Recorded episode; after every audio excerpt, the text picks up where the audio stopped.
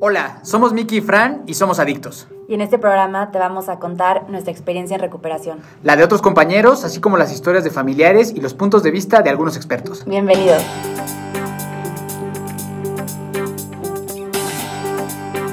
Hola, hola, bienvenidos todos a un episodio más de Adictos. Mi nombre es Miguel Torres, Miki Torres. Estoy muy feliz de saludarlos eh, un día más, una historia más, una luz de esperanza más. Así que feliz de compartir con todos nosotros, con todos ustedes y con esta super invitada que tenemos el día de hoy. Pero antes de saludar a la invitada de hoy, Fran, ¿cómo estás? Bienvenida una vez más. Hola, gracias otra vez. Estoy muy feliz de, de poder este, platicar con ustedes y bueno, tenemos una invitada muy especial. Mi querida Carla, ¿cómo estás? Bienvenida a Adictos. La verdad es que es algo que ya teníamos muchísimas ganas de platicar contigo desde hace un tiempo. Eh, entonces, felices y muy honrados de que estés acá con nosotros. ¿Cómo estás hoy? Estoy súper emocionada, estoy muy contenta de poder estar compartiendo aquí con ustedes. Eh, me siento como muy emocionada de, de estar justo hoy grabando porque como que justo como decías ahorita de que ya llevábamos tiempo queriendo, pero por nuestros tiempos y todo, eh, es algo que me emociona porque he escuchado la historia de ustedes dos justo en sus podcasts y como, como decías en un inicio, es como una esperanza y una motivación para mí escucharlos, estar aquí grabando, poder compartir, que, que alguna de las personas que nos vayan a escuchar se sientan identificados y, y, se vea, y vean y sepan que sí se puede. Entonces me siento muy feliz. Gracias por, por la invitación. Padrísimo, padrísimo. Eh, nos encanta tenerte por acá. Así que, eh, Fran, si quieres arrancarte con la primera pregunta para, para Carla y empezamos esta fiesta. Ok, bueno. Eh, vamos a ir como platicando mismo como preguntas, pero la primera es más o menos como, ¿cómo te diste cuenta que, que ya era, o sea, suficiente, que habías tocado fondo? ¿Cómo llegaste a ese momento? yo toqué fondo eh, al llegar a la clínica de rehabilitación, ese fue mi fondo más, más fuerte. Eh, mi último, mi, el día que yo llegué a la clínica era 11 de julio desde, del 2021 y a pesar de que yo vivía literal en un fondo por, por muchos como momentos muy críticos que estaba viviendo en pandemia, tuve varias, varios momentos fuertes como el, el perder eh, una empresa eh, con, con, el cual tenía una sociedad con una de mis mejores amigas que me invitó a, asociarme con ella. Al llegar a tener mucho éxito con la pandemia, pues esa empresa, bye. Eh, terminar una relación de, mucho, de muchos años que yo tenía muchas expectativas, que el día de hoy sé que, que literal tenía como la necesidad de estar en esa relación por, por llenar vacíos eh, de mi papá y que no había trabajado, entonces termino esa relación. Obviamente todo esto acompañado de muchísimo consumo. Eh, entonces yo todo, en todos los departamentos de mi vida, yo estaba sumamente perdida hasta el grado de empezar a preocupar a, mi familia, principalmente a mi mamá y a mi hermana, que fueron las que tomaron la decisión de, internarme. Y, y yo no sabía lo mal que yo estaba eh, en el, en, internamente hasta que llegué a la clínica, que fue el fondo más fuerte que toqué, que dije, ¿en dónde terminaste? ¿Sabes? A mí me, me internaron involuntariamente, entonces estoy 100% segura que, que yo no hubiera pedido esa ayuda, ¿sabes? Por todo lo que implica pero hoy me ha servido, o sea, hoy sé que a mí me funcionó y he escuchado como muchas historias, de hecho en uno de sus podcasts me acuerdo que, que, que hay como esta eh, pregunta tan fuerte si sirve o no cuando es involuntario o no. Yo el día de hoy no sabría si decirle a alguien de que si hazlo, a mí me ha funcionado, ¿sabes? Pero me ha funcionado porque he sido honesta o fui honesta, a lo mejor si no hubiera tratado como esa... Eh, realmente mi sufrimiento y, aceptado mi, mi, dependencia hacia el alcohol, pues no hubiera servido, ¿sabes? Pero yo estoy eh, convencida que mi fondo lo toqué al llegar a la clínica porque era algo que yo nunca me imaginé.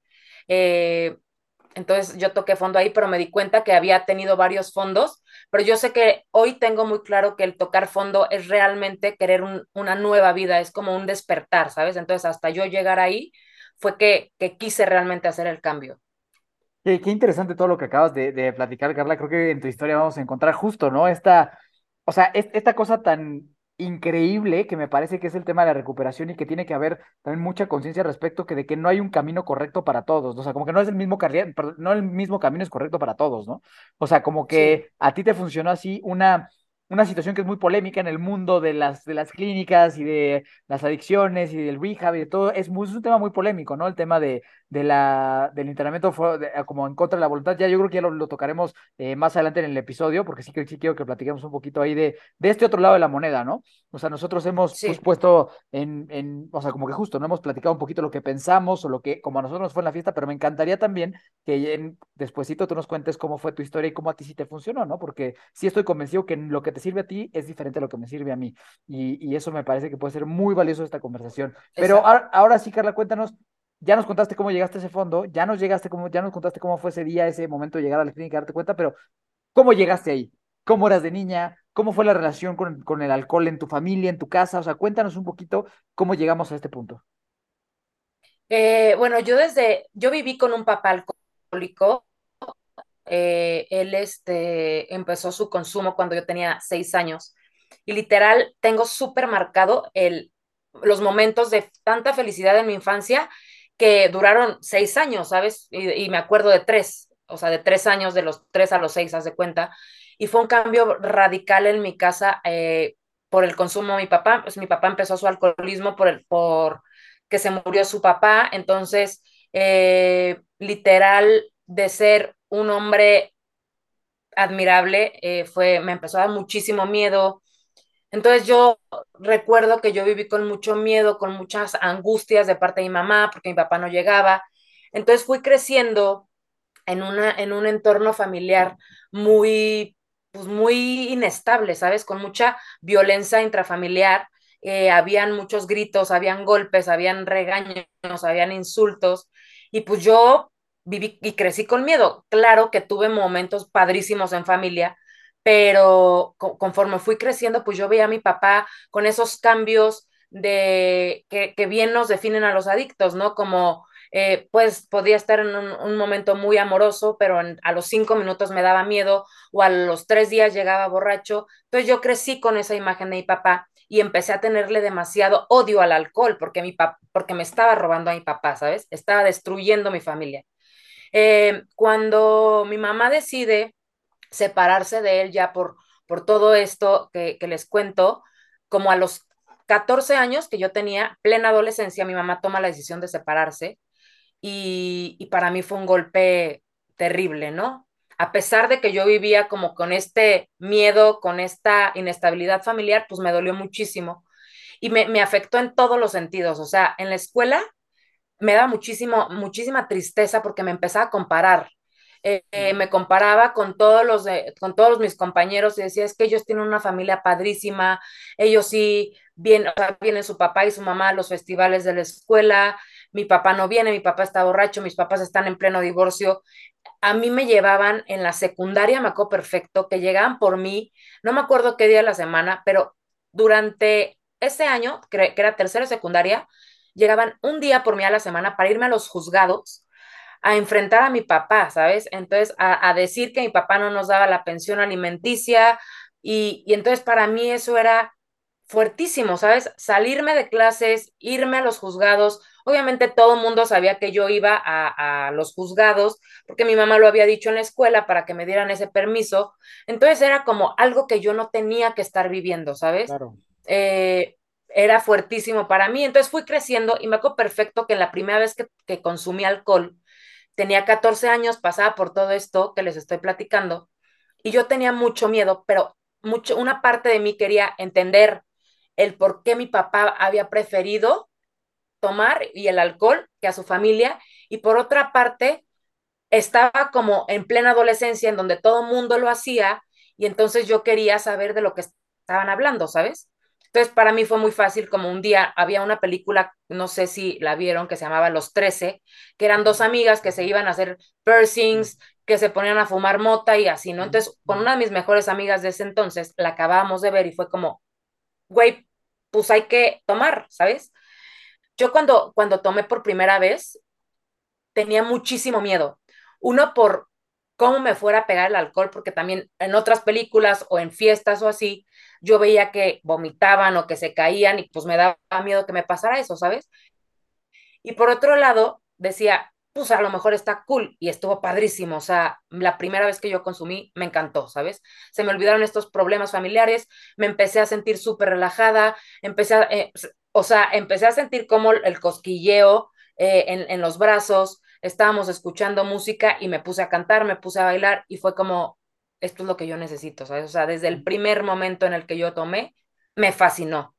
No lo hice constantemente porque obviamente pues tenía 14 años, iba en la secundaria, tenía muchas reglas en mi casa, entonces pues no lo hacía porque no podía, porque me iban a regañar, porque me iban a castigar, porque mis salidas no eran tan, tan constantes, eh, pero conforme fui creciendo y fui teniendo como esa confianza de ir más a fiestas, de ir a 15 años, este, reuniones, en cualquier, o más bien cualquier oportunidad que yo tuviera para tomar, me ponía borrachísimo. O sea, siempre, o sea, yo nunca fui de una a dos, ¿sabes? Yo siempre me ponía hasta la madre. Oye, Carla, ahorita, ahorita que mencionas, no, dale, Fran, dale. Ah, no, no, no, si quieres, no, no, no, no, no, no, tú, tú, tú, dale. Este, ahorita que estabas mencionando un poco sobre eso del alcohol y así, y lo de tu papá, me quedé pensando como, o sea, vivías con tu mamá, ¿no? En ese tiempo. Sí, con mi mamá y mi hermana. ¿Y tu mamá y tu hermana no se daban cuenta de cómo pues estaba? sí, o sea, no, porque fíjate que era muy, muy cuidadosa, o sea, me ponía borracha y antes de la hora que yo tenía que llegar a mi casa, me tomaba agua, me comía chetos o doritos, o sea, las papas más apestosas, miles de chicles y a veces pedía permiso de que irme a dormir a casa de alguna amiga, eh, irme pijamada y nos, me escapaba, o sea, es que estoy 100% segura que le encuentro, o sea, yo encontré siempre la forma, ¿sabes? La forma. Es que justo eso que estás diciendo es como, por ejemplo, yo ahorita que ya estoy, este, sin consumir y así, tengo una hermana más chica que, por ejemplo, ella que está empezando, bueno, estaba empezando hace unos años, mi mamá se volvió como súper, como extremista con ella, ¿sabes? Entonces salía a una fiesta o algo y llegaba, aunque nada más tomara una, y era de que, ¿cómo estás tomando? ¿No ves a tu hermana? Que no sé qué, ya sabes. Entonces me llama mucho la atención. En tu casa lo tenían como, ¿cómo, cómo lo digo? Como... Sí, como una super alerta, ¿no? O sea, como de que cualquier cosita ya es algo, o sea, muy, muy fijado. Bueno, mi hermana tiene seis años menos que yo, es mucho más chica. Entonces, cuando yo empezaba a tomar, obviamente Paula estaba mini, ¿sabes? O sea, yo tenía 14 años, ella tenía 8. Ok. Pues no, no había ni posibilidad, pues, que, que mi hermana tomara. o sea, que tu papá y tú, o sea, como tu papá era. Ah, ya te entendí, sí. Bueno, esa fue la decisión que mi mamá la llevó, tomar la decisión de internarme, porque justo fue como mi hija se va a morir, ¿sabes? O sea, y yo era como que me justificaba de que no, a ver, yo ni siquiera estoy casada, yo no tengo hijos, esto es una etapa, estoy en el desmadre, estoy soltera, o sea, justificación tras justificación tras justificación. Cuando llegué a la clínica, que hice todo un trabajo este, introspectivo, me di cuenta que estaba repitiendo absolutamente todos los patrones, ¿sabes? Entendí a mi papá, o sea, y, y, y no lo justifico, pero lo entiendo, ¿sabes? Es como, güey, estuve atacando a una persona enferma igual que yo. y, y, fue un shock muy cañón de, de, darme cuenta de que iba repitiendo absolutamente todos los patrones, ¿sabes? Sobre él. Entonces fue como, no manches, o sea, no llevo relación con mi papá, pero hoy lo puedo entender, ¿sabes? Hoy ya no lo juzgo, o sea, lo perdoné y, y le deseo lo mejor y lo amo, no sé, en algún punto si la vida nos vuelve a unir, eh, pero pero como que me tragué muchas palabras, ¿me explicó? Sí, sí, sí, sí, qué cañón eso que dice, como que empatizaste, ¿no? Con la situación que estaba de tu papá, o sea, en lugar de, de juzgarlo y odiarlo, pasaste a, a, una empatía y que a final de cuentas creo que la empatía viene desde el amor, ¿no? Que creo que a final de cuentas los adictos necesitamos mucho eso.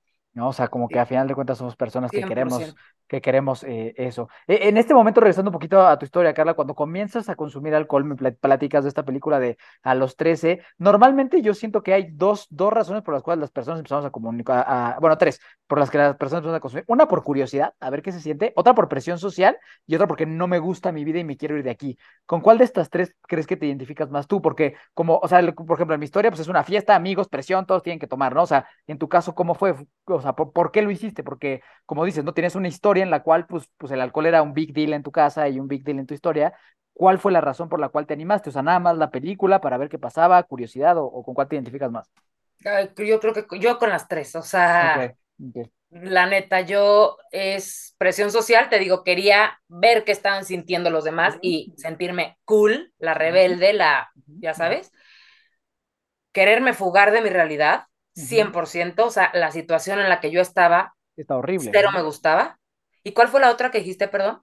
Curiosidad, o sea, a ver qué pasa. curiosidad, sí, Sí. o sea, ese, ese miedo, o sea, era incertidumbre de qué iba a sentir. Quería saber si yo iba a ser la que me iba a vomitar y, o iba a ser la que, le- la que todo bien, ¿sabes? Entonces, cuando veo que me la pasé padrísimo, empecé a decir, qué losers los que se vomitan, qué luz, o sea, ¿sabes? O sea, todo mal, pues, o sea, entonces con las tres estoy súper identificada.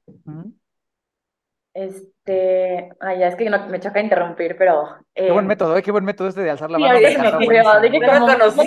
Sí, buenísimo, Me buenísimo. Sí, buenísimo. Este, justo ahorita que estás diciendo esa pregunta que me encantó de cuál razón era por la que empezaste a consumir, siento que digo, chance, no sé si hay alguien que chance no está de acuerdo conmigo, pero en mi punto de vista, empiezas a consumir porque algo no está bien, ¿sabes?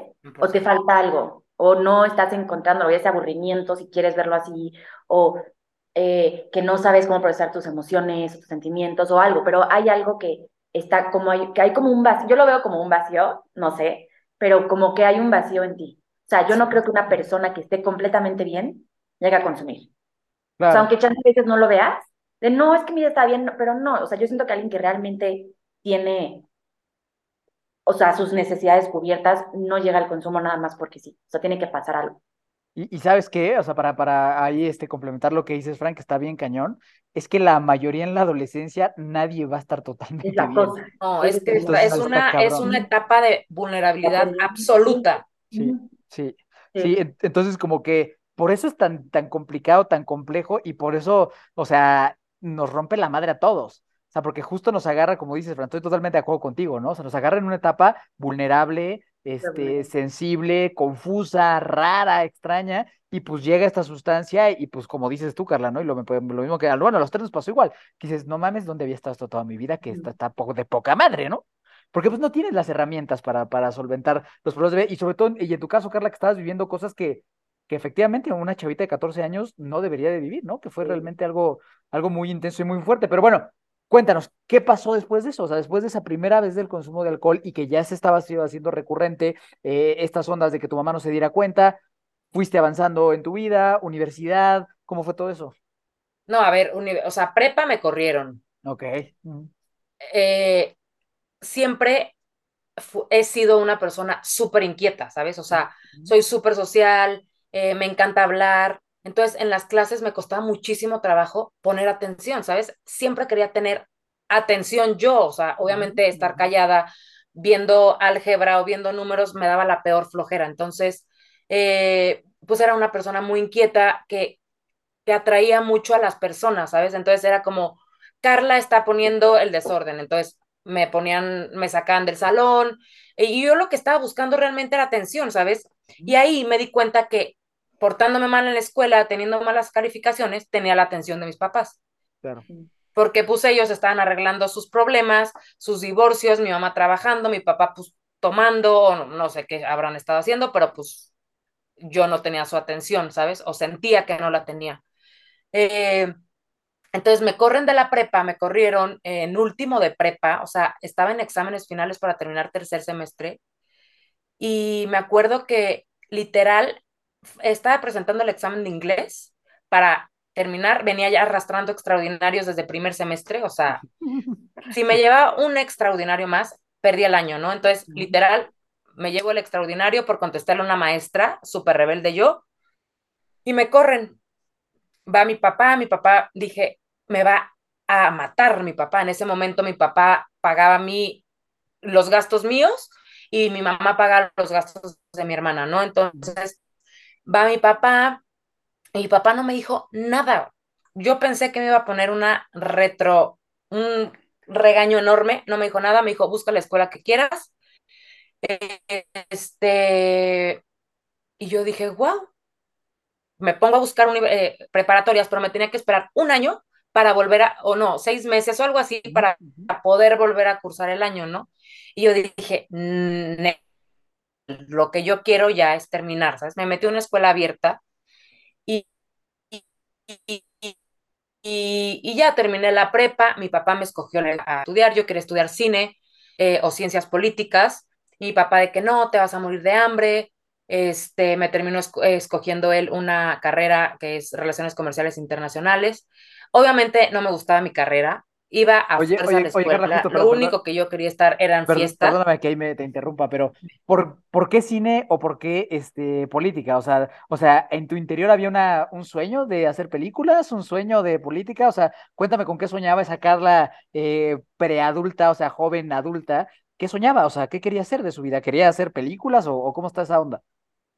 Fíjate que yo, a mí me encanta el cine y desde muy chiquita como que supe mucho de cine, no sé por qué, o sea, a mí me preguntaban a los 10 años y yo sabía perfectamente quién era Woody Allen, sabía perfectamente quién era Quentin Tarantino, o sea, no sé en qué momento, ¿sabes?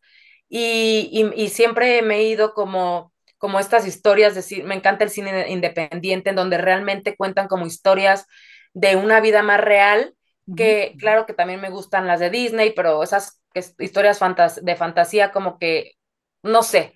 Entonces, como que yo empecé a, cuando empecé a crecer, empecé a, leer mucho, me encanta leer y leía la historia del cine, eh, amo el cine francés, amo el cine español, entonces como que dije, no manches, siento que soy medio, soy muy creativa, o sea, como que a veces justo cuando hoy me doy cuenta que puedo usar mi creatividad diferente, cuando estaba borracha o cruda me hacía las peores historias en mi cabeza, entonces, eh, pues dije, no manches, me encantaría estudiar cine. No lo hice eh, por, porque no me dejaron. Y, y, la política me fascina, o sea, yo en las elecciones del 94, que era Carlos Salinas con, con, con todo esto de Colosio, eh, Cedillo y así, o sea, me encantaba, o sea, yo perfectamente sabía quién era Carlos Salinas de Gortari. Entonces fui creciendo, eh, he cumplido muchos sueños de estas en, en, en, en cine y en, y en política, que al ratito les cuento, pero sin haberlo estudiado, ¿sabes? Entonces, cuando entro a estudiar la carrera que me, que me escoge mi papá, eh, no me gustó, ¿sabes? Era como, no manches, o sea, a mí me choca el tema de economía, o sea, en ese momento, hoy, hoy estoy como mucho más, eh, eh, no sé, he leído más porque me gusta saber de cultura general y cosas así, pero soy cero experta. Sé lo básico, pero porque ya ha sido algo que yo he querido, ¿sabes? Hoy sé que me choca que me impongan las cosas, entonces lo hacía con cero ganas. Eh, estaba en la universidad y, em, me empezó a ir mal, gracias, o sea, gracias a Dios o por suerte más bien, tenía ahí una de mis mejores amigas que me pasaba absolutamente todos los exámenes y ahí la llevaba, ¿no? Me fui a vivir a Londres cuando tenía 19 años y, y en Londres fue como, wow, o sea, no tengo un solo problema. Estoy lejos de mi familia, estoy lejos de los problemas, estoy lejos de la casa, de mi escuela, estoy en Londres, en un lugar donde la fiesta está chingón, ¿sabes? Ahí probé varias drogas. Probé la, el éxtasis en, tachas. Eh, ya había probado la marihuana, que no me gustó. O sea, a mí me gustaban los, las sustancias que me dieran para arriba. Entonces, eh, pues ahí sí fue como, no manches, no tengo nadie. Entonces me la, me la pasé haciendo amigos de fiesta en fiesta, en antros, en afters, en precopas, en lo que tú quisieras. No tenía absolutamente nada que hacer más que conocer Londres, hacer amigos y enfiestarme. Entonces, me fui tres meses, se termina ese, ese, ese, o sea, se termina mi verano y regreso a la escuela. Y te juro que cuando regresé, fue en el 2009. Cuando yo regreso ese 2009, después de ese verano, dije, yo no quiero vivir en Morelia. Eh, porque, pues, qué es que no, tenía 19 años y me empecé a dar cuenta que existe un mundo, ¿sabes? Morelia es una ciudad pequeña eh, y pues empecé a comparar todo, ¿no? Al, pensar, al, pensar de la gente. Eh, como lo, pues, de venir de primer mundo y venir a un, a un así, pues también yo estaba fuera de mi realidad, no estaba contenta con nada, entonces ahí fue cuando empecé a trabajar y a maquilar en mi cabeza cómo me iba a ir de mi casa.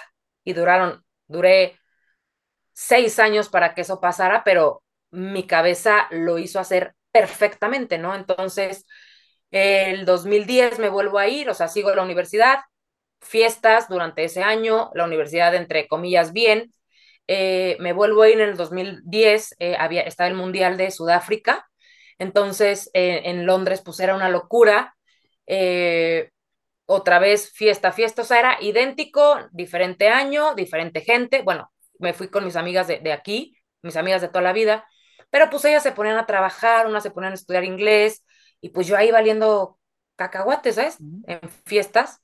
Regreso otra vez, eh, sigue mi universidad ahí medio, entre comillas, bien todavía, y me corren de la universidad porque pues ya me empezó a valer y mi papá me dice, mi papá me dijo, si tú haces bien la universidad, todos los veranos de toda la universidad te vas a ir a Londres. Entonces, no, no sé, no me acuerdo perfecto, no, o sea, exactamente no me acuerdo qué pasó, que me empezó a ir mal en la escuela, seguramente eh, fiestas o desinterés, la neta, yo iba a la escuela a fuerza, ¿sabes?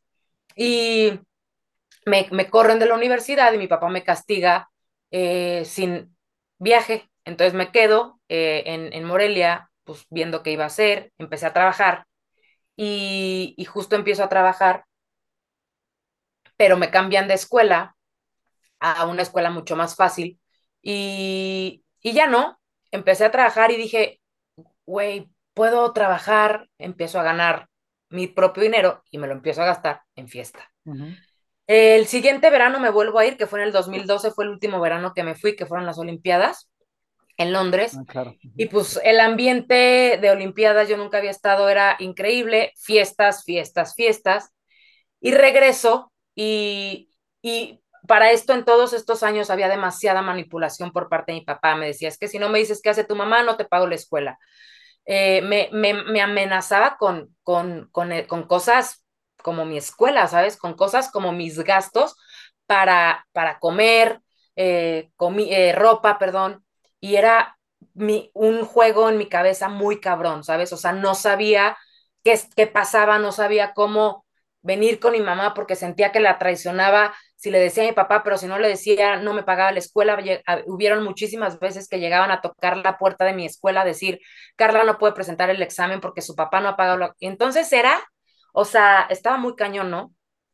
Cuando Oye, Carla, en, en, todo sí, este no... tiempo, todo esto, ir y venir, papá, universidad, desastre, fiestas, emocionalmente, ¿qué show contigo? O sea, ¿cómo estaba tu oh, autoestima? Pero... ¿Cómo estabas tú contigo? Mi autoestima siempre ha estado, o sea, a ver, tenía muchos complejos porque me comparaba demasiado, pero yo me, me, sentía como muy segura, ¿sabes? O sea, jamás fue como que me cohibía con la gente o, que me apartara de la, de la sociedad. O sea, yo me sentía muy segura, ¿sabes? Con todos esos problemones, yo me sentía muy segura, pero por dentro estaba muy mal, pero lo supe sobrellevar demasiado bien. O sea, no sé si sea algo que no creo que es algo que, no, que caracterice, caracterice a los adictos, pero sí es como una sobrevivencia que, que encontramos la manera de estar sobreviviendo, ¿sabes?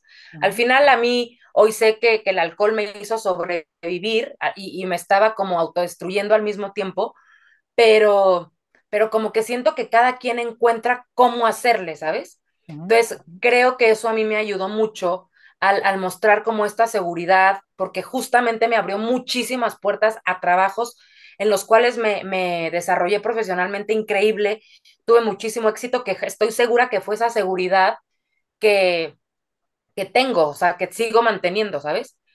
Pero, pero emocionalmente estaba mal, o sea, me sentía súper triste.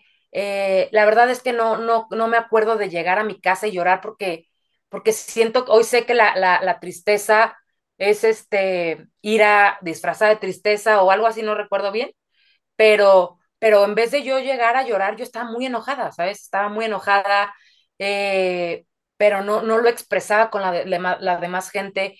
Me acuerdo que yo muy chica iba a empezar a ir a psicólogos y yo les decía a los psicólogos, es que ¿por qué te voy a contar a ti cómo me siento? Porque me daba pena, me daba tristeza contarles cómo me sentía. Entonces, siempre fue más fácil llegar con mi careta de, yo estoy bien, a mí nada me duele y soy una chingona, ¿sabes? Pero, no, hombre, por dentro estaba mal. Y no, y justo eso que ahorita mencionaste de que el alcohol hasta cierto punto te ayuda en muchas cosas, eso tienes toda la razón y también siento que es un gran factor por el cual pues muchos nos clavamos más, ¿sabes? Porque en cierto, o sea, hasta cierto punto pues, pues nos ayudaba, ¿sabes? O sea, o sea, sacábamos provecho y sacábamos un beneficio de nuestra sustancia. Entonces, pues claro, o sea, es como, dices, o sea, pues cómo no voy a estar consumiendo si me hace ser muchísimo más amigable, más seguro, más lo que sea, ¿sabes? Entonces, pues sí, o sea, es como, por un lado nos está ayudando, pero por el otro nos está causando muchísimo, o sea, a largo, a largo plazo es mucho más dolor. Como, ¿cómo se dice la palabra? Como, o sea, nos termina, o sea, terminamos estando peor, pero chance obviamente no lo vemos. Y es lo que, y es la herramienta que tenemos en ese momento para sobrevivir, como dices, o sea, sobrellevamos las cosas, pero pues no estamos viviendo bien. Exacto. Lo que también es muy difícil y hay veces que no lo vemos, o chance lo vemos, pero lo minimizamos, o, o siento que es como un tema muy complejo. Totalmente, sí, eso es, bien complejo porque ese, ese es el secreto de la, de la adicción. Sabes que se te presenta como un amigo que está aquí para apoyarte, que, en el, que nunca te va a dejar. Exacto, exacto, que aquí me siento bien, me siento segura, mira cuántos amigos tengo, mira qué bien te sientes, pero por atrás te está clavando un cuchillo que va entrando poquito a poquito, ¿no? O sea, no es algo que te mete así un trancazo, sino que poquito a poquito va entrando, va entrando, va entrando, va entrando, va entrando, ¿no? O sea, como que tiene, tiene un costo importante. La verdad sí es un poquito de ser el pacto con el diablo, ¿no? O sea, que es como que... Totalmente. O sea, como que, ah, mira, sí, ya tienes aquí unos poderes bien padrísimos, pero te van a costar caros y la factura va a llegar tarde o temprano y desafortunadamente en muchos casos hay gente que ni la factura alcanzó a ver y ya en la vida, la vida fue lo que no alcanzó, ¿no? Entonces esa es la parte que es, que es bien dura y, bien cañona de todo lo que, de todo lo que compartes, Carla. Entonces está súper, súper interesante, pero, ok, pasó así tu vida profesionalmente, nunca te viste afectada entonces, por lo, por lo que entiendo, o sea, como que a pesar del consumo, como que tu vida profesional estaba relativamente estable muchos años. Sí, eh, cuando yo eh, termino, bueno, empecé a trabajar y luego en la borrachera hacía muchos amigos. Este, entonces me empecé a, tener buenos contactos, eh, empecé yo a, a, trabajar, perdón, en, en la empresa de la, de, una, de la mamá de una de mis mejores amigas en Morelia. Después me sale una oportunidad en, en turismo, en la Secretaría de Turismo, y se me presenta mi primera oportunidad para trabajar en la política, ¿no? Eh, de ahí doy un salto enorme a, a, y me voy a vivir a la Ciudad de México, me voy a trabajar, me fui a trabajar a Los Pinos. Eh, entonces estaba cumpliendo uno de mis más grandes sueños, que era estar en presidencia. Eh, después, obviamente, me decepcioné de mil cosas porque yo como que iba con la idea, esa fantasía de no, pues yo quiero cambiar el país, pues no, ¿verdad? Pero, este, trabajo ahí en, en, Los Pinos cuando acaba de cumplir 25 años, entonces me fui súper chica, 24, perdón. Entonces me fui chica, este, entonces para mí era o sea, estoy cumpliendo un sueño, ¿sabes? Llegar, para mí llegar y atravesar todos los jardines en los pinos y llegar y poner mis ojos en el biométrico y que se me abra la puerta, para mí era impresionante que yo estuviera pasando y viviendo eso, ¿sabes? Yo tengo un, un bueno, después de que ahorita voy a llegar a un punto, pero quiero mencionarlo, yo hoy sé que todo lo que yo he querido lo he logrado, es real, o sea, y, hasta después me di cuenta, ¿sabes? Eh, entonces, cuando, cuando vivía todo eso, llegó el punto en el que como un mes lo valoré increíble, pero después fue como, mm, y ahora me aburría, ¿sabes? Eh, y no con esto quiero decir que no le echaba muchísimas ganas al trabajo y hice muchas cosas, aprendí otras eh, cosas también padrísimas, pero fue como, ok, ya cumplí esto, pero ahora qué, ¿sabes?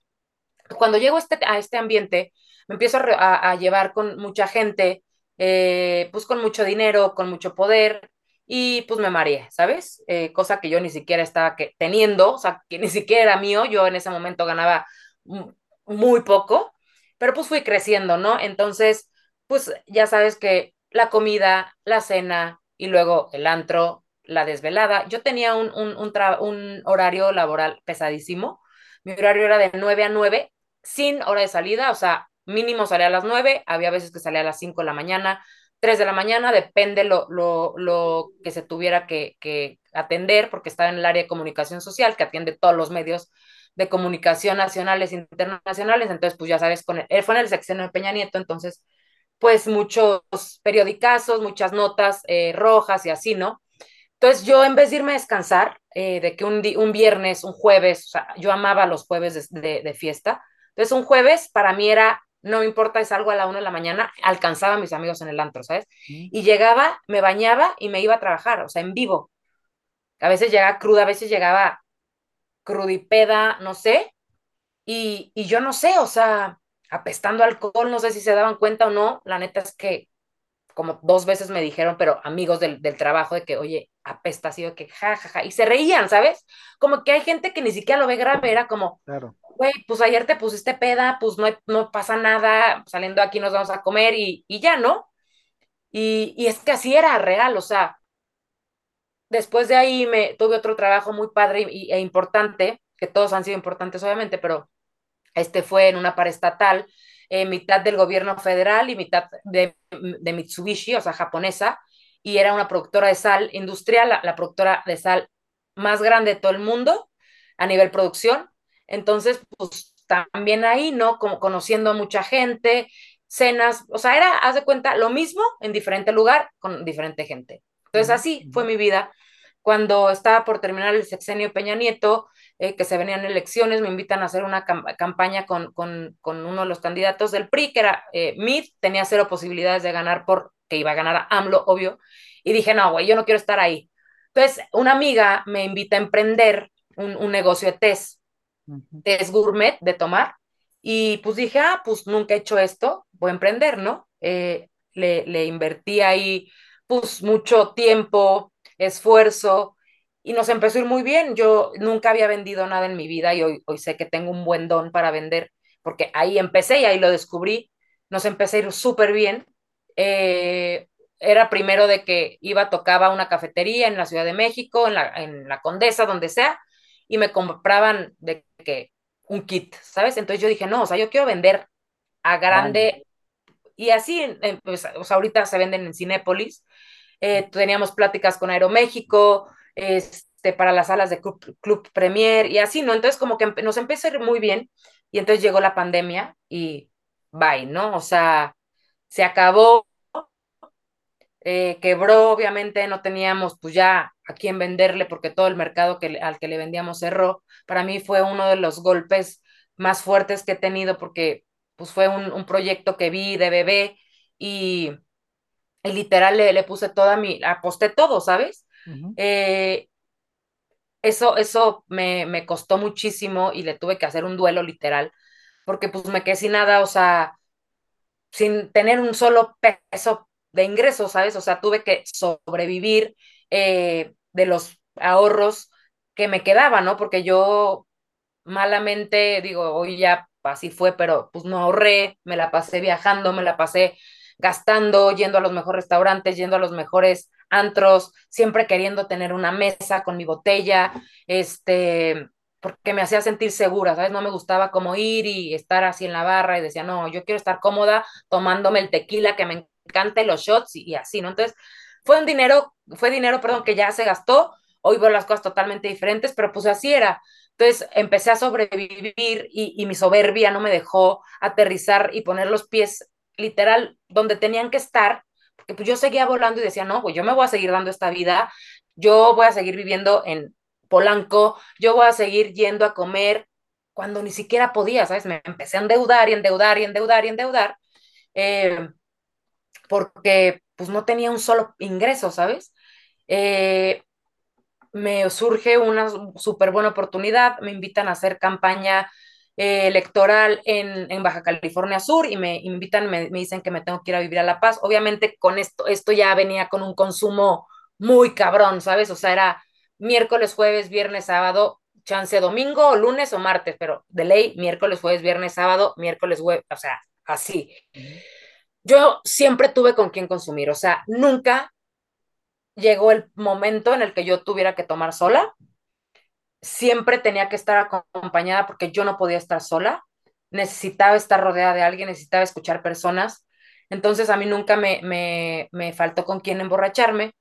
Eh, pero yo 100% sabía que yo ya tenía un problema. O sea, justo le he preguntado a muchos, a personas que he conocido últimamente en recuperación, que he estado buscando como a ti, que te busqué y así, y, y casi todas las personas coinciden de, de, que, bueno, yo sabía que tenía un problema, pero lo justificaba muy cañón, ¿sabes? Entonces, cuando me llega esta propuesta eh, de, de, que, de irme a vivir a La Paz, dije, 100%, me voy y voy a empezar de cero voy a conocer a gente nueva, me voy a correr, me voy a salir a correr a la playa, que, que, que padrísimo, voy a ver los atardeceres, los amaneceres de La Paz, voy a hacer lo que me encanta, voy a hacer política, voy a hacer bla, bla. Obviamente no pasó nada de eso. Llegué eh, y sí, era, eh, siempre he sido responsable en el tema laboral. Bueno, algunas veces sí la ponía, cuando tenía, por ejemplo, los test, pues sí ponía horas de, de reuniones o de cosas así, cuando no, es, o sea, a las dos de la tarde, cuando no iba a estar, claro. cuando ya mi cruda se había pasado, ¿sabes? Uh -huh. Pero pues acá sí iba y era responsable y todo, pero pues iba consiguiendo, iba conociendo, o sea, volví a, a, a o sea, a, sí, conseguir gente con quien tomar, ¿sabes? Entonces, pues no salí a correr, o sea, me salí a correr dos veces en tres meses que estuve. No, o sea, yo nada más estaba emborrachándome, yo tenía muchísima ilusión de que este proyecto se concretara, y pues no pasó así. El 7 de junio es mi cumpleaños y un día antes son las elecciones y un día antes, que era 6 de junio en ese momento, me dicen, perdimos la elección, la ganó Morena y fue como, güey, ¿qué voy a hacer? ¿Sabes? Uh -huh, uh -huh. El 7 la pasé fatal, fatal, fatal. Me quedé un mes más allá. Eh, ya no sabía qué iba a hacer. O sea, literal dije, güey, no sé qué voy a hacer. O sea, ni siquiera tenía ganas ya, ¿sabes? No tenía ganas ni de buscar trabajo, no tenía ganas de nada, o sea, quería, pues la neta nunca pasó por mi cabeza, suicídate, o, o no, pero no tenía ganas de vivir, ¿sabes? Pero tampoco me quería morir, o sea, no sé cómo explicarlo. Eh, la relación con tu, con tu familia, con tus papás, con tu hermana, ¿cómo estaba en todo este momento? Yo me alejé mucho en pandemia porque puse el pretexto que yo no quería venir a Morelia para no contagiarlo, ¿sabes? Porque yo no me estaba cuidando absolutamente nada. Eh, mi mamá obviamente empezó a notar cambios, ponerme a la defensiva de que me decía, oye, estás gastando mucho, estás viajando mucho, ¿cómo estás pagando tu departamento? Porque pues ella sabía que los test ya habían valido. Claro. Y yo de que, ay, tú no te preocupes, yo cuando te pida dinero te preocupas y no te pido nada, ¿por qué? Ya sabes, o sea, a la defensiva me sentía atacada. Eh, yo siempre estuve buscando la aprobación de mi mamá toda mi vida hasta todavía sigo, ¿eh? O sea, estoy trabajando muy cañón con eso porque todavía me cacho y en terapia es como, a ver, o sea, no, ¿sabes? Pero toda mi vida estuve así, entonces como que me daba mucha impotencia que mi mamá ahora estuviera preocupada porque pues cuando trabajé en Los Pinos era, ah, es que mi hija trabaja en Los Pinos y es una, ya sabes, ah, es que mi hija ahora esto, no, es que mi hija está en tal y, y era como yo sentirme bien. Y, y, cuando yo estaba en este, en este hoyo, y que mi mamá estuviera cuestionándome, para mí era como, no manches, o sea, ¿qué le digo? Estaba, estaba totalmente perdida. Y, y literal, ¿no? Cuando regreso a la Ciudad de México después de este, este, estas elecciones que se pierden, yo había dejado mi departamento en la Ciudad de México y ya no tenía dónde ir más que a mi casa, a casa de mi mamá, pues hice mi maleta y el 7 de julio del 2021 venía camino a Morelia en la carretera y no sé por qué yo a mi cabeza le dije, en 10 días te vas a regresar a México con trabajo. Obviamente no tenía nada, pero eso es lo que yo estaba creyendo. Y cuando vengo a Morelia, me acuerdo que venía en el coche, en, en ajá, o sea, en una camioneta que, que viene de, México acá, y venía jurándome que no iba a tomar. Decía, güey, esta vez no la vas a cagar. Siempre llega, siempre te emborrachas, siempre llega a 5 de la mañana y siempre hay problemas con tu mamá, ¿no? Entonces venía y te juro que entrando la última caseta para entrar a Morelia, empecé a sentir ese cosquilleo de querer consumirlo. Impulsivamente agarro mi celular y empiezo a buscar amigos y pasó todo lo contrario a lo que yo estaba prometiendo. Ese día había quedado a cenar con mi mamá y con mi hermana y pues no pude, ¿sabes? Me fui y estábamos en un restaurante y una, dos, tres. Con tal de convencer a mis amigos de que siguieran tomando, invité una botella terminamos en casa de un amigo y yo me puse borrachísima, llegué a mi casa a las 4 de la mañana. El jueves fue, eso fue un miércoles 7, el jueves fue igual, el viernes fue igual. El viernes no llegué a dormir y te juro que cada día que me estaba despertando decía, hoy no voy a tomar. Entonces mi mamá me empezaba a, a, estas últimas veces ya no me decía nada porque ella ya estaba planeando todo para internarme, pero te juro que no sé si a ustedes les pasó, pero era muy cabrón prometerme y no sabía cómo explicarle a mi mamá cuando me empezaba a regañar. No sabía cómo explicarle de, mamá, te juro que lo intenté, te lo juro, le quería decir, pero no pude. O sea, no pude, perdóname, pero neta, por más que yo quería, no podía. Y era muy cañón eso, porque siento que nadie lo entiende hasta que lo vive, ¿sabes? Y, y, tampoco quiero que lo entiendan, pero yo entraba como en un, en, en un enojo tan cañón conmigo de por qué chingados no lo pudiste cumplir. O sea, le prometiste a tu mamá, tu mamá otra vez está enojada, pero también decía, pero es que sí quisiste, o sea, ¿por qué no pudiste, sabes? Obviamente hasta después entendí, ¿no? Claro. Pero estos últimos, estos últimos días fue miércoles, jueves, viernes, el sábado 10 de julio del 2021, que fue mi última borrachera, eh, sin saber qué iba a ser obviamente mi última borrachera, agarro mi maleta, una maleta, meto unos tenis, unos jeans, una chamarra, porque me invitan unos amigos a, a, a Sinsunzan, que es un pueblo pues, cerca de Morelia, donde hay un lago, y así tipo el Valle de Bravo de la Ciudad de México, ¿no? Eh, me voy para allá y yo en el coche de ida iba súper con la culpa que te llega, ¿sabes? De claro. que dije, güey, la cagaste muy cabrón. O sea, miércoles, jueves, viernes, y te estás largando ahorita otra vez. O sea, Carla, ¿qué onda contigo, no? Dije, ya, pues X, me la voy a pasar bien, nada que no arregle ahorita una michelada, una cuba de bacardí o de tequila. Así, me calmé y dije, ahorita te la vas a pasar bomba. Llegué y estaba rodeada de amigos y yo te juro que yo ya estaba mal. O sea, yo ya me sentía muy triste. Esa última borrachera ni siquiera la disfruté. Ya las últimas borracheras no las disfrutaba porque a mí el alcohol me ponía padrísimo, me cagaba de risa, decía estupideces y ahora nada más tenía ganas de llorar. Uh -huh. Entonces, en esa reunión que está rodeada de amigos, muriéndose de la risa, platicando padrísimo, plena pandemia, y ellos aún con pandemia, platicando de sus proyectos futuros, de sus boda, de su lo que sea, y yo así de que con una sonrisa totalmente falsa, fingiendo que estaba bien y por dentro tenía un montón de ganas de llorar, agarré y me fui al lago y empecé a caminar y dije, ya no puedo más, viendo hacia, al cielo, así dije, ya no puedo más, ya estoy harta. Y esa fue la ayuda que yo pedí, ¿sabes? O sea, la pedí con tantas fuerzas que estoy 100% segura que mi ser superior me la cumplió. A lo mejor no de la manera que en ese momento hubiera querido, más bien de la manera que no hubiera querido, pero lo pedí con tantas fuerzas que al día siguiente me fui a una clínica, ¿sabes? Pero yo ya estaba con una tristeza muy cañona, en, en un hoyo en el estómago, un hoyo en el pecho, muchísima, muchísimas lágrimas, de esas veces que, que respiras fuertísimo y suspiras y no puedes parar. Así empecé a llorar durante como 10, no, como 5 o 10 minutos. Respiré y dije, ya, ahora límpiate las lágrimas y pon tu cara de que todo está bien. Entonces era una frustración horrible. Regresé y empecé a platicar y jiji, jaja, tomaba, pero tomaba ya nada más para ponerme pues, uh -huh. borracha. Uh -huh. Me fui a dormir y, y pues ya yo, yo necesitaba ponerme bulta para poderme dormir, ¿sabes? O sea, uh -huh. si no, no me iba a poder dormir y mi cabeza se iba a volar. Al día siguiente me desperté y, y fue muy cañón porque me desperté. Tengo una foto que luego se las voy a enseñar, donde salgo con lentes oscuros y se me ve, o sea, si le haces suma la foto, se me ven unas bolsas de, de, de, en los ojos gravísimas, ¿sabes? Obviamente en ese momento no la vi, yo ahora la tengo porque a veces me gusta recordar y verle de que... ¿De dónde wow, vengo, no? Sí.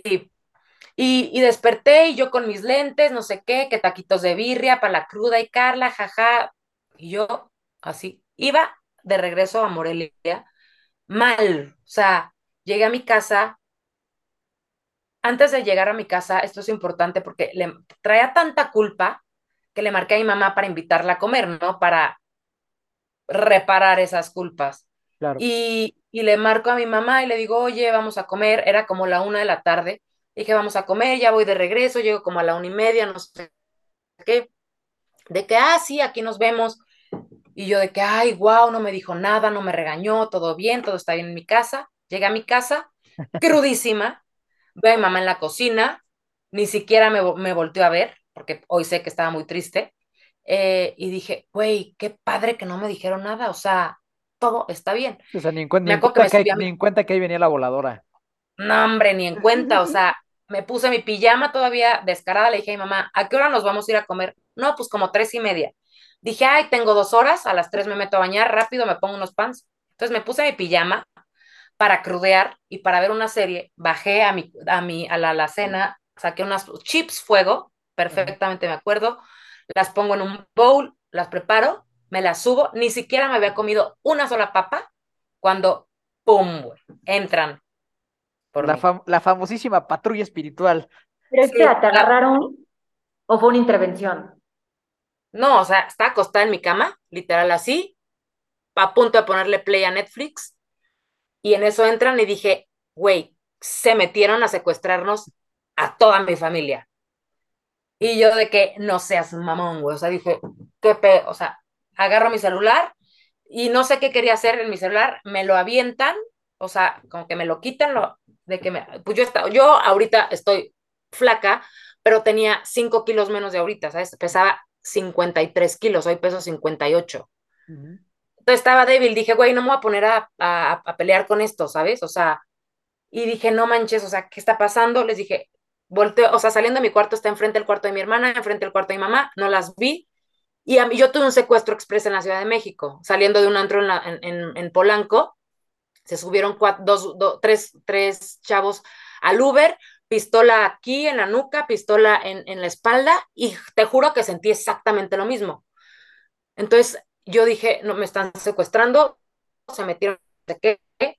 Y le empiezo a decir a, los, a estos chavos de que, oye, díganme que, aparte, pues tenían una, o sea, me asusté, pues. Sí, no, y pues, dije, no. eh, dije, no, o sea, díganme que mi mamá y mi hermana están bien. Sí, van a estar bien. O sea, tu familia está bien y tú vas a estar bien. Dije, te prometo que voy a hacer todo lo que tú me digas, pero por favor quiero saber si mi familia está bien. Voy bajando las escaleras, hay un espejo que, que bajas las escaleras y del espejo ves la sala, el comedor. Entonces no las vi ahí, volteé a la cocina, no estaban y dije, güey, ¿qué está pasando? Porque acababa de ver a mi mamá.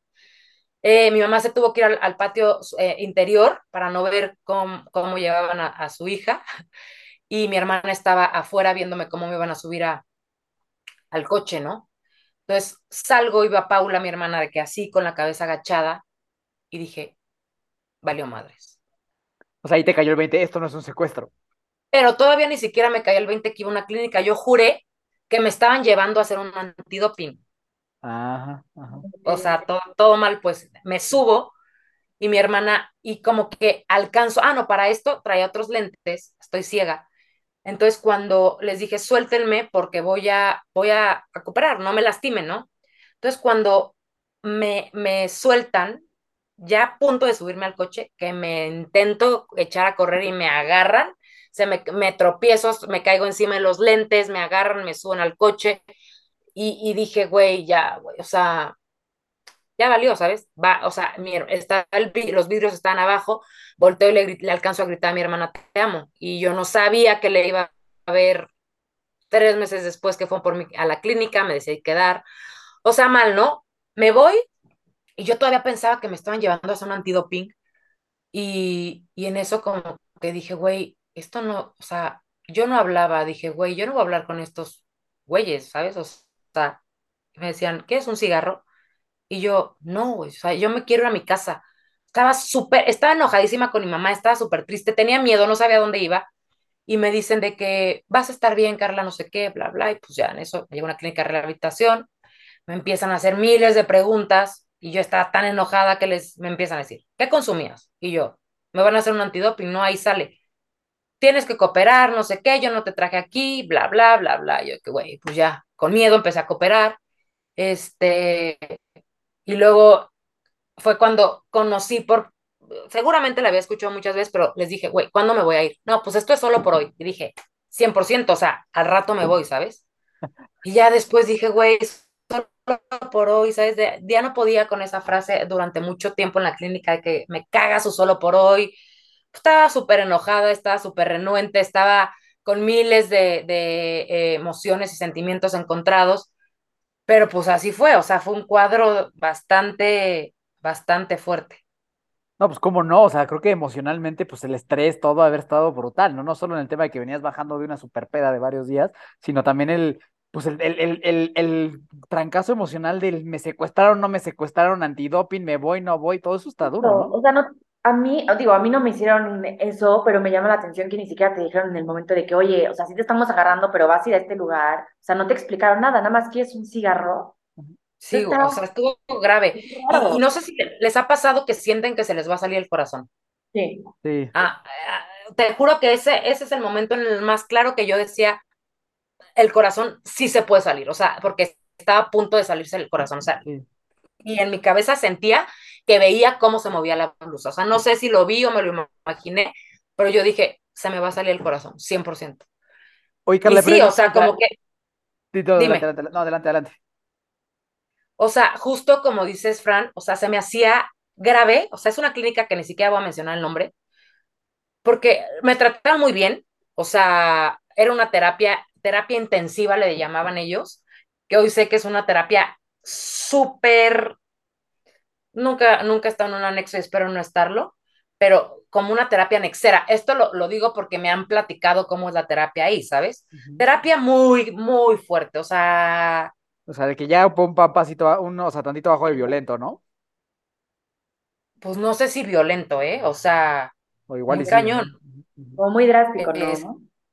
muy fuerte, o sea, me destruyeron, ahí literal, me tuvieron que destruir mi ego fuertísimo para poderlo construir yo, ¿sabes? Oye, pero, pero ¿en qué momento después de todo, desde que te, que te metieron y todo este trauma por, bueno, este shock emocional de, de cómo te, de cómo entraste, de no querer, ¿en qué momento como dijiste, ok, ok, ya me cayó el 20 de que hay algo aquí que tengo que trabajar? Me, me di cuenta porque empecé a, a escuchar. Al principio yo no quería hablar, al principio juzgaba a todos los, los pacientes, decía, güey, él sí se la, él sí se pasó porque eso, esto, ¿no? Y no, yo no me metí a cristal, y yo, yo conocí muchos nombres de drogas ahí que no tenía ni idea que existían.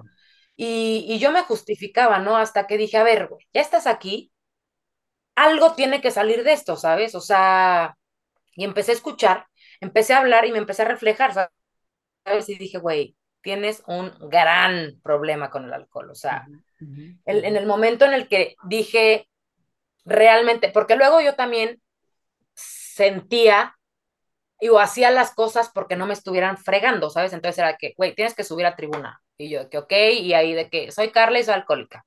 Ánimo, Carla, era como, ah, pusita. O sea, lo hacía de a fuerza, ¿sabes?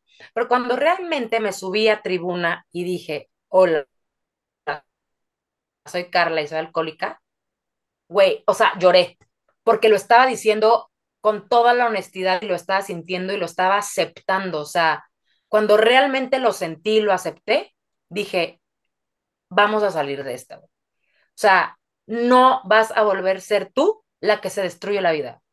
No vas a volver a ser tú la que tome puras malas decisiones. O sea, de ti depende tu recuperación, 100%.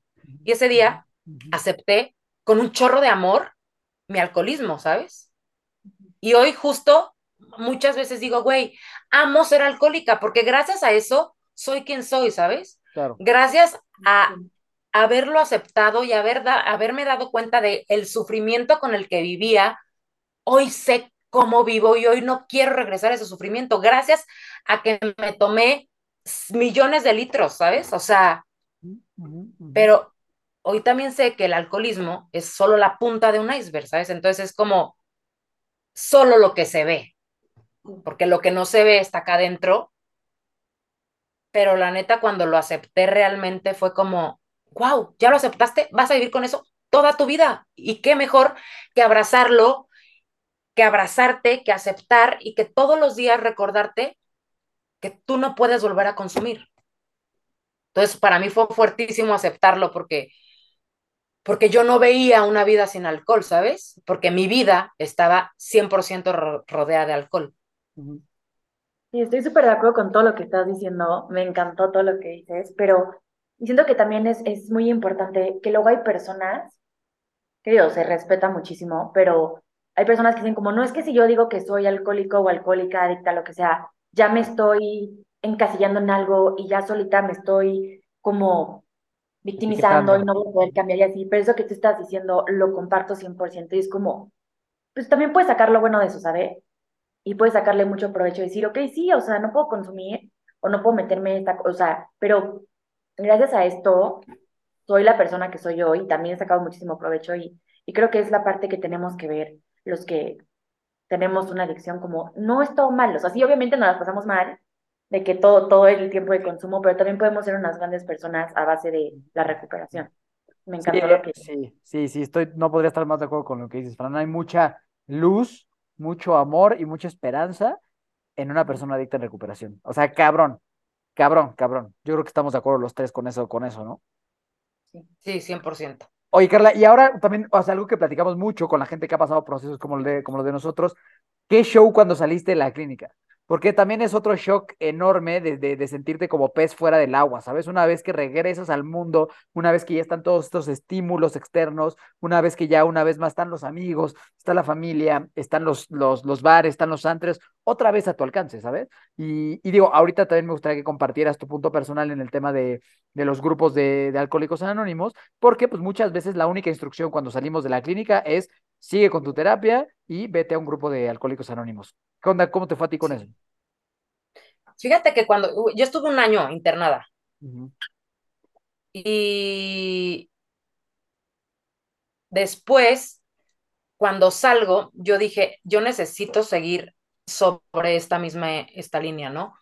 Busqué una, una terapeuta buenísima, eh, psicóloga en adicciones y tomé un curso que se llama Prevención de Recaída y pues ya no cuatro meses, pero yo dije, y a mí me asustara, no sé si a ustedes les pasó igual, pero a mí me asustaban muchísimo de que no puedes volver con las amistades, no puedes volver a los lugares en los que consumías, no puedes, o sea, dije, güey, pues me tengo que desaparecer porque en mi casa mis amigos toman, güey, desaparezco los restaurantes, o sea, como que dije, ¿qué voy a hacer? ¿Sabes?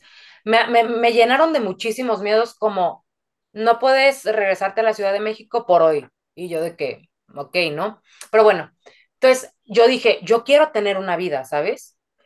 Quiero tener una vida porque quiero aprender a vivir. Porque claramente está que no supe vivir, ¿no? Entonces, yo cuando voy, empiezo a terapia, le dije a mi psicóloga, oye, a ver, quiero ir a comer a un restaurante, iba con miedo, o sea, estuve un año, o sea, un año es muchísimo. Sí, muchísimo. Eh, justamente por eso también os recomiendo este lugar, ¿no? Pero bueno. ¿tienes, tienes el récord del programa hasta ahora. No manches, necesito, o sea, no quiero que nadie más tenga un año, ¿sabes? O sea, no. Pero bueno, eh, entonces era reintegrarme después, o sea, me enteré que había guerra con Ucrania y yo así que, o sea, estuve un año sin saber que había guerra, ya sabes, pero bueno. Entonces regreso y fue fuertísimo. O sea, yo tuve un shock muy cañón porque yo, estando un año con pura terapia, empecé a ver como todo ¿sabes? De que, no, pues es que estas personas no valoran y, y, no saben, o sea, no podemos estar señalando, no podemos juzgar, mejor voltear. Yo traía toda la terapia aquí de que, a ver, deja de señalar y mejor voltea y señálate a ti. Entonces, como que no lo decía, pero en conversaciones o en reuniones yo estaba así de que analizando y dije, no, güey, o sea, me voy a volver loca entonces mi terapia me empezó a servir muchísimo y, justo empecé, o sea, como que dije, ¿cuándo voy a saber si estoy lista para ir a un restaurante o a un bar o a una boda o a una reunión? O sea, ¿cómo voy a saber si estoy lista, sabes? Entonces justo yo me empecé a, irme retando en el sentido de que, a ver, vas a ir y vas a escribir porque yo tengo, sigo teniendo como bitácoras de que cómo me siento, y yo soy como que muy exigente en ese sentido conmigo, ¿no? Que me ha funcionado, pero no para todos tiene que ser igual, obviamente. Pero bueno, entonces iba hacia, la, mi primer salida fue un restaurante, el cumpleaños de un amigo, y todos así que salud con su tequila aquí, y yo así de que, güey, no me estoy sintiendo bien, y me fui. Algo que me sirvió muchísimo fue que yo, minuto uno de salir de una clínica, subí un story y dije, casi, casi como, güey, soy alcohólica, estoy en una clínica de rehabilitación, bla, bla, así como para yo protegerme de que las personas me, me ofrezcan. Y todas las personas que me conocen, nadie me ha ofrecido, ¿sabes? Entonces, a mí eso me cuidó mucho para protegerme. Entonces, eh, tengo gente muy valiosa a mi alrededor, obviamente me he tenido que alejar de muchas otras personas, no porque sean malas, pero creo que estamos en diferentes canales y amo y, y los amo en, desde otro punto, porque estuvieron ahí cuando los necesité, eh, para lo que haya sido, pero hoy como que valoro muchísimo el tiempo, entonces eh, creo que irme a sentar con una gran amiga o un amigo y, platicar cosas profundas, cosas que me sumen, eh, pues me gusta más, ¿sabes? Que irme ahí a un antro donde no escucho ni nada y pues no. Sí he ido a algo, he ido media hora al antro porque pues, no me estoy pasando bien y me voy, ¿sabes? Pero digo, güey, te la pasaste bien esa media hora, ya está, ¿sabes? Tipo, hace dos, fin, el fin pasado, no este, sino el antepasado, fui a la Ciudad de México, fui a, al antro que más me gusta de toda, de toda mi vida, me gustó muchísimo ese antro, se llama El República, no sé si llegan a ir. Uh -huh. Y fui y me la pasé padrísimo, ¿sabes? Y no tomé, y lo tengo muy claro, pero, o sea, eh, llevo tres salidas al antro en un año, ¿sabes? Y han sido en ocasiones así, y también la gente que lo haga cada fin de semana, padrísimo, ¿sabes? Pero me costó mucho trabajo como poder llegar al punto de ir al antro, como fui hace dos fines, tranquila, ¿me uh -huh, explico? Uh -huh. Porque tuve que acomodar todo y aprender quién era yo, porque estuve un año sin alcohol, pero estuve aislada. Y ahora era, ¿cómo es Carla? O sea, sí, y me daba mucho miedo como descubrir quién era, porque decía, chance viviste engañada de que eras el alma de la fiesta, de que eras súper social, de que eras muy divertida, y pues a ver ahora quién eres sin alcohol, ¿no?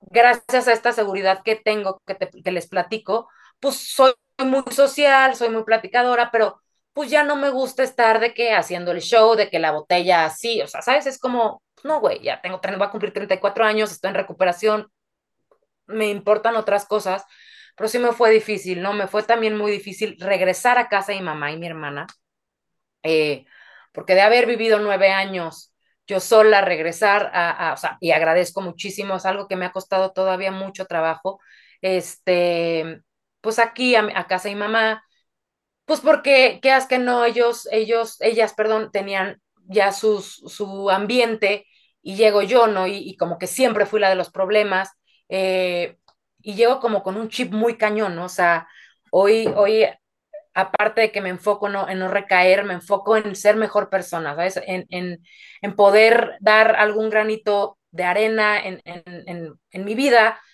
en poderle sonreír a alguien que no, que no conozco o en agradecer que estoy vida, viva, agradecer un amanecer, o sea, se escucha como muy, muy fantasioso, pero es real, ¿no? O sea, yo lo siento muy cañón todos los días, eh, que tengo como, a veces que estoy en la oficina en Excel, que me choca así de que, y me empieza a doler la cabeza, como que agradezco que me esté doliendo la cabeza, como porque estoy siendo productiva. Entonces, como que cuando empiezo a cambiar ese chip y, y, luego llego a mi casa como con sus reglas, con sus cosas, y es como, güey, ya sabes, como que me tengo que volver a ganar la confianza de mi mamá. Y, y me la gané muy rápido, ¿eh? O sea,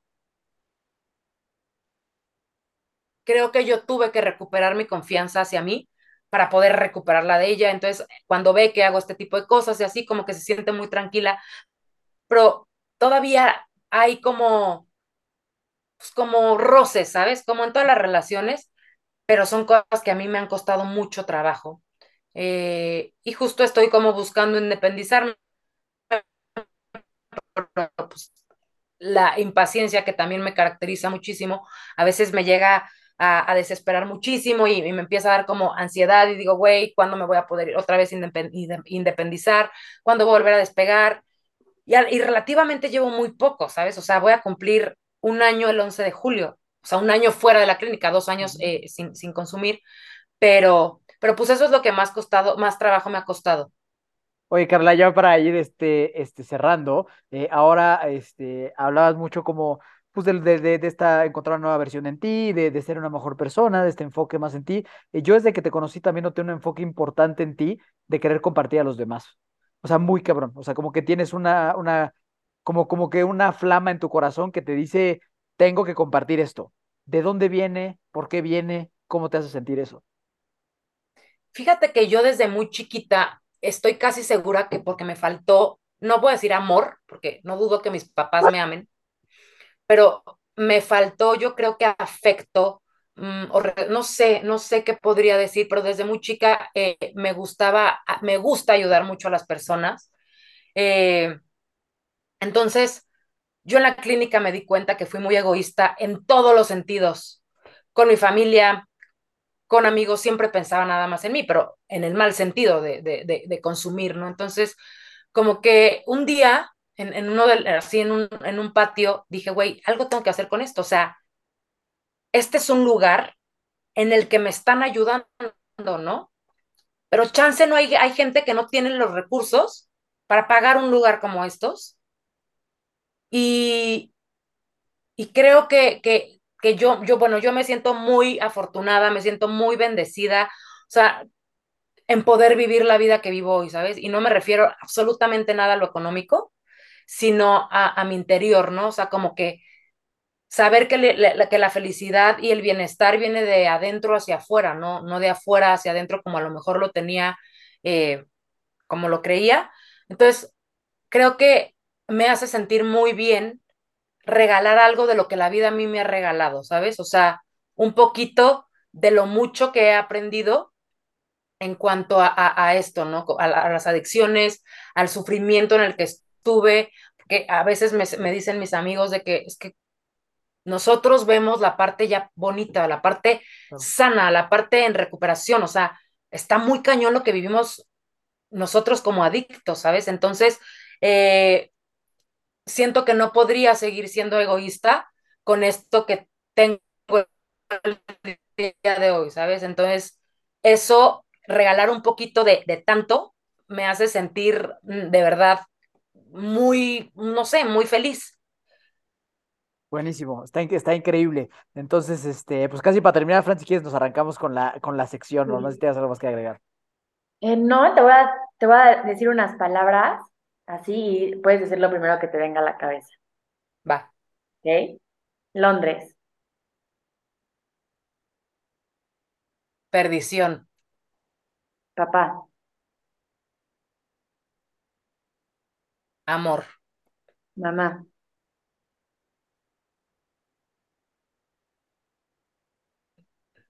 Gratitud. Alcohol. Destrucción. Fiestas. Fuga. Adicto.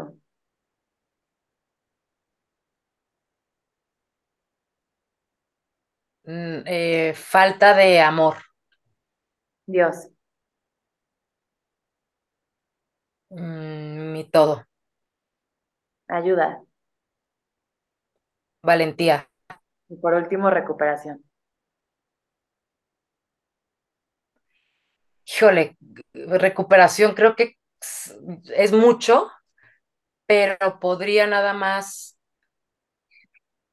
con una palabra, paz.